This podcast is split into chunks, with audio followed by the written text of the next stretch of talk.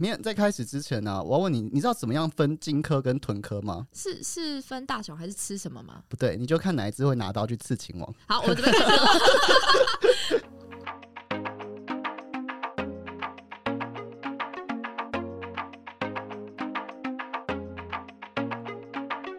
哎、我们刚刚上集非常的精彩啊，很像是一个 Discovery 版的鲸豚。那我们下面呢，我想问心仪，金鱼在我们的印象中非常的巨大，这样的生物它是不是张口它都不愁吃穿，还是它们其实也需要捕猎觅食呢？呃，还是需要先去找到食物在哪里，才能够张口不愁吃穿。哦，所以不是张开就会有食物自己这样吸进来。对，其实不是茫茫大海里面每个地方都充满着食物，那就是天堂。对，那其实海洋里面它的资源是非常不平均的，所以可能某些沿岸的地方有时候有会有鱼群，或者是会有浮游动物群，所以鲸豚还是要先去找到这些鱼食充富呃，就餐厅在哪里。对，它进到餐厅之后，它才能够利用它最厉害的进食的武器去呃去，比如说鲸吞啊，或者是赶快去一直一直抓这样。鲸吞是什么？像吸尘器这样吗？哦，可可以想象，吸尘器是一种呃，就是深海，像我们刚刚讲吃鱿鱼的，它可能看到鱿鱼从它前面经过的时候，它就 就赶快把它吸到吞到呃胃里面去消化。对，那鲸吞呢，就是我们印象中鲸鱼吃东西的样子，就是哦，它会有把它的肚子的这个喉腹者鼓得很大很大，然后吞一大口海水，海水里面有很多的鱼群啊，或者是呃磷虾群，然后它吞大口之后呢，它不是把海水吞下去，它是先把海水排掉，好像我们洗衣机的脱水机一样，它会先把海水都搅干，然后留下食物呢，再进去板上再吞下去。那他们会选食物吗？还是就是来者不拒这样？会啊，会选食物，所以基本上就是呃，第一个他会先判断食物，如果这个食物呃太小群，就是他要冲刺去吃一大口的这个能量，就是说我们的 CP 值不够的时候，他会放过这一群，他会去找更大群的，除非他很饿。对，所以他第一个他会先选择食物的大小，第二个是他开始吞的时候，他会嗯，他会排掉一些他觉得我们不是不确定，就是觉得他觉得应该不是食物的东西。好，譬如说，呃，像现在有一些潜水摄影师，他们之前有一些经验是被大型的鲸鱼就是有被吞到了。嗯，对，就是他去拍大赤鲸吃鲸鱼，然后突然眼一黑，就发现哎，自己被吃掉了自己已。经被吃掉了，这样子。对，是，现代版小木偶，对，小木偶又是很很特别的故事他们。不吃人类是不是？就不是食物嘛，所以这所以他后那时候其实他也还在想怎么办的时候，后来那只金鱼就把它吐出来了。就是还在嘴里的时候就赶快把它吐出来。嗯所以就是他就说他可能发现，可能那只金鱼觉得这个不适合，口感不好。嗯金鱼适口性不好。对金鱼不会吃麦当劳，因为那是垃圾食物。哦，可是金鱼最近很常吃很多真的是垃圾垃圾。的乐色，哦对啊，那对他们身体会有什么影响吗？好问题，这就是基本上吃下去之后就拉不出来了。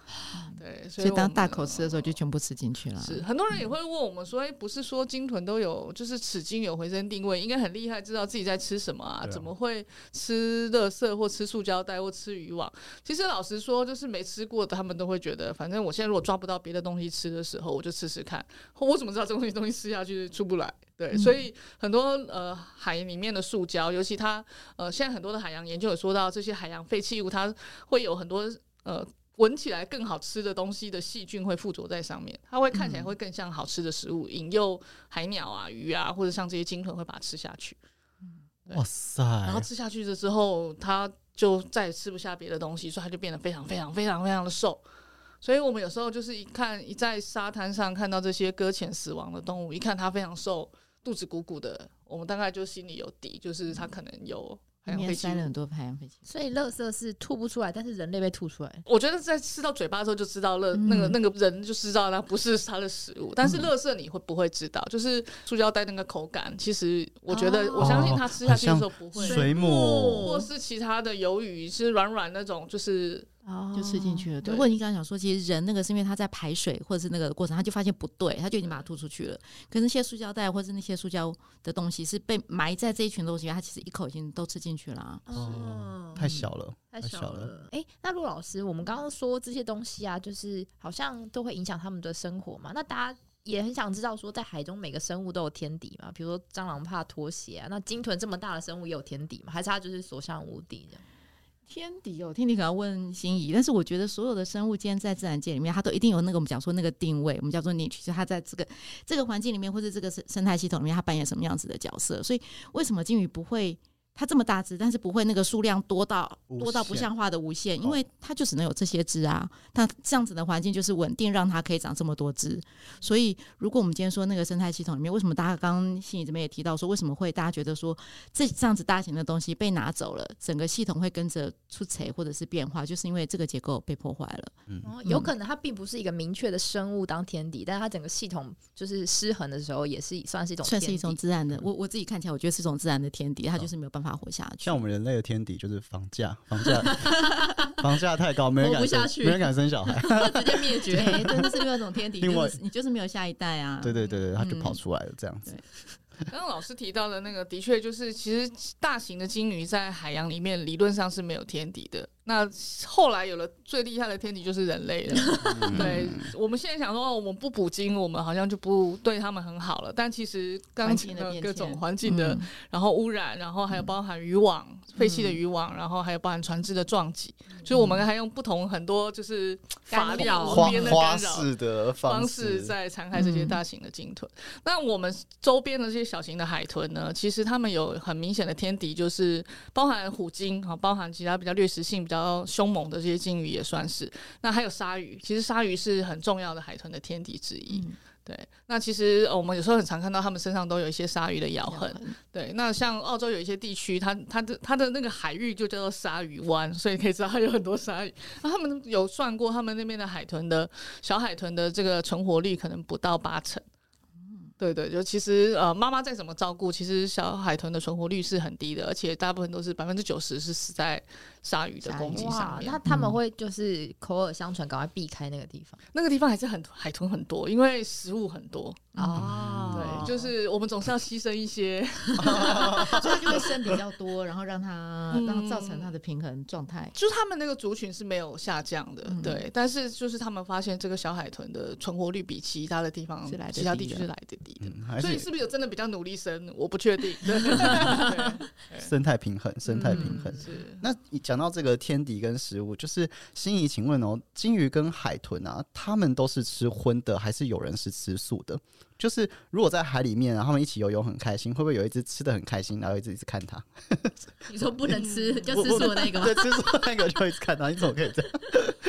我刚刚一直在想，是海里面有什么素的可以吃，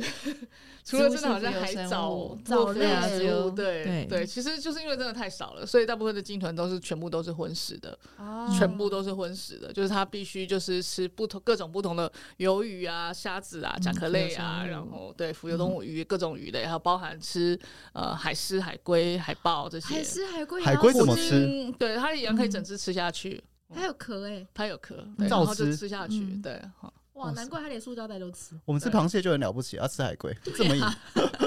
对，所以基本上目前所有知道的鲸豚都是荤食的。对。这跟我预想的答案就是蛮出乎意料，因为我听说过豆腐鲨是吃素的，豆腐鲨是荤的，可是它浮是那游生个物。海牛是吃素的，海牛是就是那吃素的个嗯。美人鱼、芦梗。芦芦梗梗。那些，它吃海草，所以它是吃素的。哦，好像有一在大洋里面的就很难啊。就是杂食啊。之类的。对。我怎么记得有一个有一种鲨鱼是吃什么浮游生物？豆腐鲨，上次铃铛跟那个对，它是吃浮游生物，但是它那个还是荤的，就像像南极虾，浮游动物，哦，哦，嗯只是比较小啦。对，南极虾那种啊，对，你想那个蟹老板就是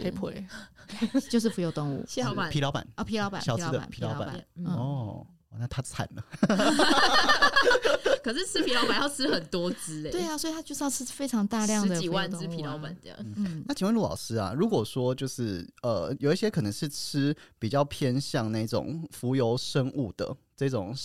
呃，比较不是大型的这种肉块的，这种会不会在体内的累积的类似重金属之类的东西会比较少？你说以食物链以食物链对，就像海鸟，你看到这个最最高等的这个消费者，他如果死掉的话，好像他的那个理论上应该是，但是呃，我们讲说那个永续什么永续海鲜，我们在谈那个重金属的时候，其实有一块是为了避免人去吃它。你会知道，嗯、我们都会比较在乎身体健康嘛，对不对？对所以当你嗯吃这种所谓大型的洄游鱼类的时候，它的身体那个大鱼吃小鱼，小鱼吃虾米的时候，它可能就在它的油脂里面累积比较多的重金属，所以我们对人来说就不会太好。所以永续海鲜的指南里面会有说，除了那个永续的行为之外，永续的环境之外，还有一个就是对人体的影响。可是鲸豚这件事情，因为我们也没有真的去推广说鲸豚的食用这件事情。可是如果就那个逻辑性的思考，如果它是今天是植物性浮游生物或是纯粹浮游性的生物，说相对上来说，它应该累积的不会这么多。所以像其实呃虎鲸，它因为它就是食物链里面真的就是对，它是真的是、它算是掠食者。像我们刚刚讲的吃什么海豹、海狮、海哦，这是什么都可以吃，而且它还吃很多鲸豚，所以它又是在把人家累积的在累积在嗯累积，它就。有可能对，所以的确，虎鲸在呃，就是鲸豚的很多研究里面，它身上的污染物的累积是最多的。哇，这会不会是下一代物竞天择的一个状况？就是虎鲸都吃太多这种啊，就死嗯，光。所以某一些区域的虎鲸，它的确，它现在那个族群就是剩的很少，跟我们的白海豚的状况很像。它们其实有一个很大的威胁，就是他们的污染，身体内的污染污染量已经非常高，而且他又透过他的奶水又在喂给下一代。嗯有什么样的海洋保育啊，或一些作为可以维持着这样的生态永续呢？我觉得人要在乎自己的行为对海洋有什么影响，对，所以包含你们提到的嘛，吃是一个非常重要的。就是我觉得不管喜欢吃海鲜或是喜欢吃素，我觉得都很好，但是你要知道你吃的东西到底是怎么是一回事。如果你吃的素食都都是呃很多的加工产品的话，它可能对环境的负担也是很大的。那你如果你是很喜欢吃海鲜，但是你吃的都是一些呃采集的或者是呃小鱼，就是它事实上是呃海洋里面的第一层、第二层的话，呃，就事实上它可能对环境的影响性也没有那么的大。对，所以其实你判断你自己的每一个，不管是消费行为或是你的生活行为对海洋的影响，像我们刚刚提到，我们去海边玩，我们可能不会用太多的呃化学的防晒油，嗯或者是很多的沐浴乳之类的。我觉得那个每一个的事情都是你可以选择的。对，所以像包含刚刚说，如果呃大家在那个向海致敬下，大家都冲去海边玩，或者去觉得哎我要去台湾金藤资源好丰富哦，去赏金赏团。其实我觉得每一个消费者、每一个行为者，我们就会有那个知道你自己在选择什么样子的的游程。然后不要叫那个船家两个小时之内你要开回来，或者是两个小时内我要看到鲸豚，那个其实我们会觉得都不是一个对的行为。嗯，台湾雕想看到金鱼，我像我们现在第一线啊，就台湾雕现在不是只想看金鱼，台湾台湾雕现在还会希望我跟金鱼自拍，就是要、哦就是非常哇对对对，跳船头起来跳起来，然后这样自拍，真假好夸张哦。对，就是这很难呢、这是要婚礼摄影师才做的。对，啊，对，这是很不合理的一个要求，而且是对金屯来讲是一个很惊吓的要求。是对，这个是我们特别会提出来，就是这个这真的会是台湾雕的行为，我我没有经过金豚同意他们的肖像权吗？就是没有啊。然后你还强迫人家要，就是人家想睡觉的时候，你还觉得要跟人家合拍，对呃想一想就知道这个可会觉得他的方向要哪个方向拍起来才美，这样是对，哦这不是一个太好的行为。跟我爸行为蛮像，出门八点叫我起来合照。改天再来一集访你爸爸。好，我们这样整集录下来啊，会发现金鱼对整个生态系有举足轻重的影响。我刚刚是说举足吗？对，举足 想请问心仪说，目前台湾在鲸豚保育这一块呢，做到什么样子的程度？嗯，我们觉得其实目前呃，台湾这三十年来，因为我们从把所有金鱼、海豚列成保育类动物，也是一九九零年、一九九一年才开始的，所以你看，短短的二三十年的三十几年的时间，我们现在台湾人已经不太有人会去吃鲸豚肉了。嗯当然这是犯法的不能捕捉，不能猎杀。对那而且大家已经开始都把鲸豚当成野生动物一样来欣赏，就是嗯我们也都知道啊，出海像刚刚老师也是提到，我们出海去观察他们的时候，是去拜访他们，他们是大海里面的主人，所以我们要有礼貌，要温柔，要好好对待它。而且台湾人现在也已经度过了那个就是想把金鱼、海豚养在家里当宠物的那个年代，就是呃，包含黑潮一直在提倡的，不要圈养，圈养不要去呃观赏海洋公园里面的海豚，这个是也度过了那个阶段哦。所以其实我觉得台湾人目前在呃鲸豚的保育上面的意识上面呢，已经是走得很前面了。嗯，但是行动上呢，就是还可以在就是有更多的精进，就是尤其当呃跟我们的切身生活影响到的时候，像譬如说呃。离岸风电要盖的时候，嗯跟我们我要吹冷气的选择，跟还是金屯要有家，还就那我们就会说那金屯去转弯，嗯对，就是诸如此类的。我想这个是嗯呃，就在行动上，我们可能更需要去考虑到，不是只有把他们好像不杀他们，就是呃他们会过得好。公主跟王子 幸福是不会从此一直这样子自己好好在 大海里面幸福，是你要让他有一个幸福的环境，他才会幸福的生活。嗯，对啊，对应刚刚心怡说，其实我们有在看说台湾的海洋教育，就我们其实在看那个儿童海洋画，非常的有趣。就是它其实我们会发现，我们的意识其实是有的很，先进的。对我们其实现在的小朋友的意识其实是有，那么可是我们看到海洋画非常有趣是。呃不能叫有趣，就是你还是会看到小朋友的画，他骑在海豚身上，是是就是是刚回到说，诶，我的那个行为这件事情有没有跟意识有很好的对接？所以其实刚刚志宇这边问说，诶，台湾做到什么程度？其实我们都觉得我们的法规、我们的制度、我们的这些意识其实是都够的。那下面一个阶段就是我们怎么在行动上面去推动这件事情，让大家真的在行动上面是可以呼应跟对接的。那行动上有什么样子的呃方案可以参考吗？啊，除了我每天关冷气以外，还有什么方法？其实我自己的感觉是，当你在思考，其实我们讲说海洋前面从前面到现在嘛，海洋国家都岛屿国家，其实就是你所有做的所有的事情，你都多一步的感觉，它跟海到底有什么关联？再多同理他们一点嘛，这种嗯，多同理。理，或者比如说我们以前会说，哎、我那个大家都很喜欢在那个路边买那个烤鸭，吃那个那个那个热炒烤鸭。嗯可是，如果我今天在台湾不是那个污水下水道百分百接管的时候，很多的厂家是在那个人行道上面直接就洗那个炒锅。你用那个烤鸭的重油哦，洗炒锅，那洗完如果与污水下水道没有分的时候，它一洗下到那个下水道，它其实出去就是到大海。嗯，所以当我们开始看，哎、我所有的任何的行为，只要再多一点点的那个连接，就是哎、诶它跟海有什么关系？其实我觉得到最后就会内化，变成你自己所有的行为，其实都是跟它相关的。嗯，我们也需要更多的人加入，就是对海洋的认识，或者就是像我刚刚有提到，其实台湾除了呃，就是真正行动上比较弱一点之外，就我们对鲸豚的了解还真的非常的少。台湾做鲸豚的调查或研究，也就是这短短的二三十年，大概呃，赏鲸船上或者是一般大家问我们的问题，大概十个有九个都是回答不知道。对，就是所以更多的人的加入，然后更多人去参与，就是不管是救援、研究，或者是呃去做这些呃保育议题上的倡议沟通，我觉得这个事实上都需要很多很多不同领域的专专业的人士一起进来。那我觉得这个是很多人都可以加入的，就是不管你喜欢绘画，不喜欢你喜欢呃讲话，这些都可以。嗯，那想问一下，因为心颖是在黑潮海洋文教基金会当顾问嘛，那除了鲸豚以外啊，有没有什么海洋议题，或是是对这个这块领域有兴趣的人是可以加入的？他们可以做些什么？其实黑潮欢迎所有对海有一点痴迷的人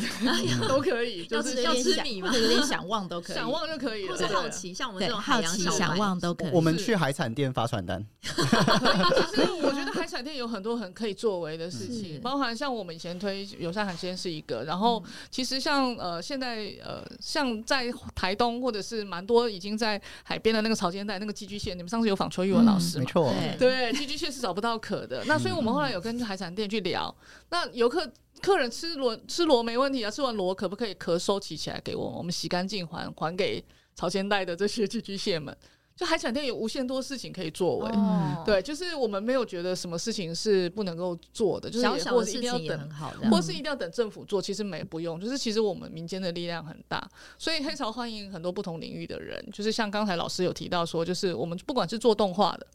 不管是绘本做绘画的，还有现在也在做皮偶戏到校园里面去教学的。事实上，你不需要是像我们这种是念生物的，或者是什么样的呃背景，你也不需要像我一样晒得黑黑的，一定要去海上抛头露面。你只要对海有有一点妄想，有一点幻想都可以。讲讲笑话也可以吗？可以啊，当然非常好啊。就是推动，我们就那个台湾有没有哪一些的笑话或故事是跟海洋有关的？嗯嗯，对，那其实我们讲说那个海洋公民就是一个最重要的事情。我可以有那个公民科学家，我可以全民，你出去看海，或者是出去看，你看到什么，就可以让他反映回来。其实它就是一个公民素养。有啊，刚刚那个金科跟豚科的，谁会去自行王？这个就送给心仪，在做 导览，对导览的时候问大家分不分得出来啊？是自行王那个，以后如果再有游客跟我说，我今天没有看到金额推荐的时候，我就有金科刺青网，好谢谢你。不会不会不会。你帮他想要解决方案了，对对对对，好，那喜欢这个海洋的海岛子民们，欢迎可以来这个黑潮文教基金会去多多了解，在海岛国家娱乐之余，也不忘去多多友善我们的环境与海洋。那很谢谢老陆老师跟心怡，我们这一集同时也是这一季关于潮流的海洋说白话就录到这边，下一季呢会即将回归我们的电影，会从我们的阿凡达的水世界开始，请大家敬请期待。那我们这集就录到这边，大家拜拜拜拜。Bye.